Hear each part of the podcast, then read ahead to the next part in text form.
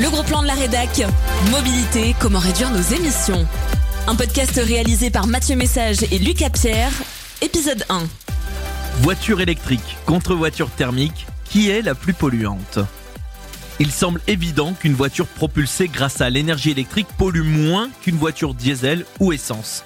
Mais beaucoup de questions persistent sur la consommation d'une voiture électrique et les éléments qui la composent. Au 1er janvier 2022, la France comptait 38,7 millions de voitures en circulation, mais seul 1% étaient électriques selon les chiffres du ministère de la Transition écologique. Les ventes de voitures électriques ont pourtant progressé, représentant 12,9% des nouvelles immatriculations en 2022. Elle devient aussi la première alternative aux motorisations thermiques devant l'hybride rechargeable. Et s'il reste minoritaire, les utilisateurs de véhicules électriques se font de plus en plus nombreux et sont même représentés par une fédération, la FAUVE, pour Fédération française des associations d'utilisateurs de véhicules électriques. Elle s'est développée à partir de l'année 2016 et se donne pour mission de promouvoir les intérêts des utilisateurs de véhicules électriques, que ce soit auprès des institutionnels, des constructeurs ou tout autre acteur de secteur des nouvelles mobilités. Vincent Larnicole fait partie de la Fauve. Habitant en Essonne, il possède une petite citadine depuis près de 10 ans et pensait à cette mobilité depuis bien longtemps. ça fait 30 ans que je m'intéresse à la voiture électrique. Euh, mon point de départ, c'était une raison politique. Parce que la voiture électrique, euh, c'est euh, de l'argent qui reste chez nous. Alors que quand on utilise une voiture thermique, ben, on finance euh, des pays euh, étrangers qui n'ont pas forcément euh, une politique très vertueuse, disons. Donc voilà, ça, ça a été mon premier point de départ. Ensuite, il se trouve que j'ai eu l'occasion au salon de l'automobile en 2010 d'utiliser la voiture que j'ai achetée ensuite en 2012. Euh, j'ai constaté qu'en termes de confort, c'était euh, nettement plus intéressant qu'une voiture thermique parce que ça faisait pas de bruit, parce que c'est une accélération euh, linéaire, facile, pas de vitesse à passer, pas dà etc. En France, la voiture reste le mode de transport le plus utilisé et donc majoritairement en moteur thermique. L'objectif de fin de vente des voitures thermiques est fixé à l'horizon 2035 pour notre pays, car il est reconnu que la voiture électrique reste la meilleure technologie pour décarboner le parc automobile. Une notion confirmée par Aurélien Bigot, chercheur sur la transition énergétique des transports. Première réponse, c'est qu'il y a une partie technologique à la transition qu'on doit faire, et notamment passer davantage à l'électrique qui est meilleur d'un point de vue climat, qui est meilleur d'un point de vue de la pollution de l'air aussi. Par exemple, un véhicule euh, au pétrole tel qu'on en a aujourd'hui, il va consommer 10 tonnes de pétrole sur l'ensemble de sa durée de vie. Donc c'est des consommations qui sont énormes, il y a des gros impacts environnementaux liés à ça. Si on passe aux véhicules électriques, il y aura aussi des impacts environnementaux, mais vis-à-vis des principaux défis environnementaux qu'on a actuellement, notamment le défi euh, vraiment très structurant du changement climatique, c'est aujourd'hui ce qu'on a de mieux, ou en tout cas ce qu'on a de moins pire, quelque part, on pourrait dire ça, euh, pour notre transition. Mais comme il y a aussi des impacts qui sont importants avec le véhicule électrique, bah, si on veut réussir à faire une transition globale qui limite un peu l'ensemble des impacts environnementaux, il faut à la fois passer à l'électrique, mais aussi aller vers des véhicules qui sont plus légers, autant que possible utiliser la marche, le vélo, le train quand on le peut, revoir un peu l'aménagement du territoire, modes de vie pour réussir à avoir euh, des déplacements qui sont moins longs, covoiturés, etc. Il y a tout un panel de solutions aussi qu'il va falloir mettre en place pour réduire plus globalement les impacts environnementaux de nos transports. Tous les grands constructeurs automobiles ont passé le pas et proposent sans cesse de nouvelles innovations autour de l'électrique. Pourtant, d'un point de vue extérieur, nous avons souvent l'impression que certains milieux stagnent et que cela fait dix ans que l'on nous vend la Renault Zoé comme la solution à nos déplacements en ville. Parmi les nouvelles solutions, il existe aussi le projet Avatar, un véhicule pour les trajets du quotidien et dont la commercialisation est prévue pour cette année 2023. Frédéric Mourier est le porteur de ce projet. Finalement, au lieu de regarder juste ce qui sort du pot d'échappement quand il y en a un, regarder globalement l'impact d'un véhicule. C'est vraiment la, logique vers laquelle il faut tendre et, vers laquelle on, tend en s'étant mis plein plein de contraintes euh, au niveau du cahier des charges, en se disant, nous, le véhicule doit être à la fois très peu impactant, le plus efficient possible, très abordable et très pratique pour remplacer les usages de la voiture pleinement au quotidien. Une solution euh, un peu chaînon manquant entre le vélo et la voiture, si vous voulez. Pour un même déplacement, on va consommer 5 fois moins d'énergie en ACV global, on est à peu près 5 fois moins impactant qu'un véhicule électrique ou thermique. Alors vous allez me dire, ça dépend des cas, mais voilà, on se compare souvent à une Zoé, par exemple. Tous les chiffres, grosso modo, on divise à peu près tout par 5. Quels arguments avancer pour convaincre les Français qu'Avatar est un véhicule électrique fiable?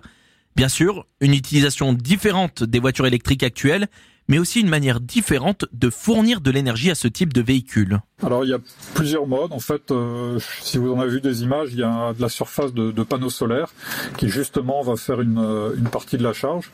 Donc par une journée euh, bien ensoleillée, on aura une autonomie de 30 à 40 km qui sera produite uniquement par le soleil, ce qui peut du coup rendre le véhicule autonome si on fait moins que ça. Et puis sinon, très classiquement, on peut se mettre sur une prise domestique ou en station de recharge. Et à ça s'ajoute des batteries qui sont extractibles. En fait, on a des batteries relativement légères, hein, du, poids euh, d'une bouteille de gaz par exemple, donc on peut les extraire, les remplacer, repartir instantanément. Donc voilà, il y a, ces trois modes qui se complètent euh, très très bien. Il faut voir que ça n'est possible que parce que le véhicule est extrêmement léger, extrêmement efficient, consomme très peu, et que finalement l'ensemble du véhicule est plus léger qu'une seule batterie de Zoé. Et les batteries euh, de notre véhicule individuellement sont 20 euh, fois plus légères qu'une batterie de Zoé. C'est pas du tout les mêmes dimensions, ce sont pas non plus du tout les mêmes capacités, mais finalement on arrive à avoir des, des autonomies très raisonnables et très suffisantes pour le quotidien. La Zoé étant elle-même déjà une voiture électrique, une des plus pertinentes et efficientes du marché. C'est pour ça qu'elle a aussi un tel succès. Alors, que retenir de tout ça? Visiblement, le thermique est une plaie pour l'avenir de notre planète. Et ce n'est pas un constat fait au hasard.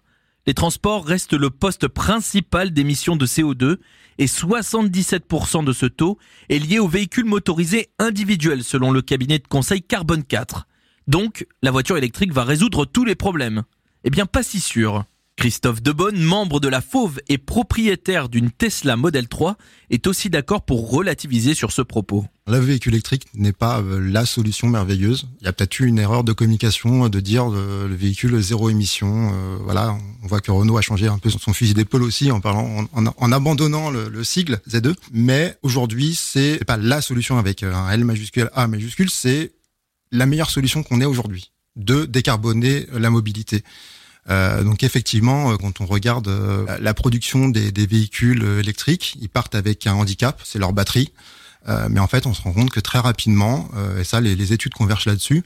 je pense à l'ADEME, je pense à Carbon 4 qui, qui converge sur cette sur ce fait, c'est que au bout de 30-40 000 kilomètres, en fait, la voiture électrique devient plus vertueuse que son équivalent thermique parce que on a atteint le point de pivot et finalement bah, avec notre mix carbone comme on dit euh, en tout cas en France et même en Europe, après 40 000 km, en fait, à de, eh, c'est pas qu'elle qu'elle est zéro carbone et zéro émission, c'est qu'elle génère beaucoup moins de carbone que euh, l'équivalent thermique qui lui va continuer de toute façon à brûler du, du carburant, du pétrole jusqu'à 100, 200 000 km, 300 000 km. voilà. Alors on revient sur le débat SUV, etc. Donc effectivement, euh, plus plus un véhicule est gros, plus il a une grosse batterie et plus son handicap de départ est, gros.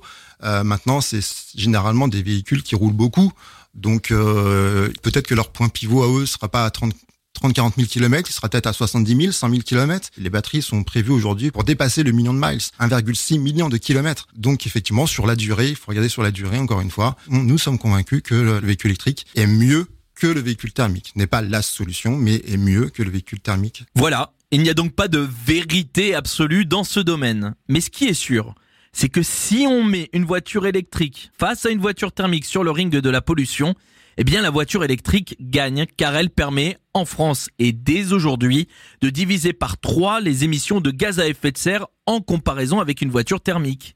Alors certes, on peut encore améliorer les caractéristiques de la voiture électrique pour la rendre encore plus vertueuse. Nous verrons ça d'ailleurs dans un prochain épisode. Mais rappelons quand même qu'en 2035, les ventes de véhicules thermiques seront interdite pour les véhicules neufs en Europe. L'électrique risque donc de devenir majoritaire sur le parc automobile. Vous vous posez peut-être d'autres questions autour des nouvelles mobilités et des solutions surtout pour réduire vos émissions de gaz à effet de serre Eh bien rendez-vous sur notre site internet et notre application. Quant à moi, je vous dis à bientôt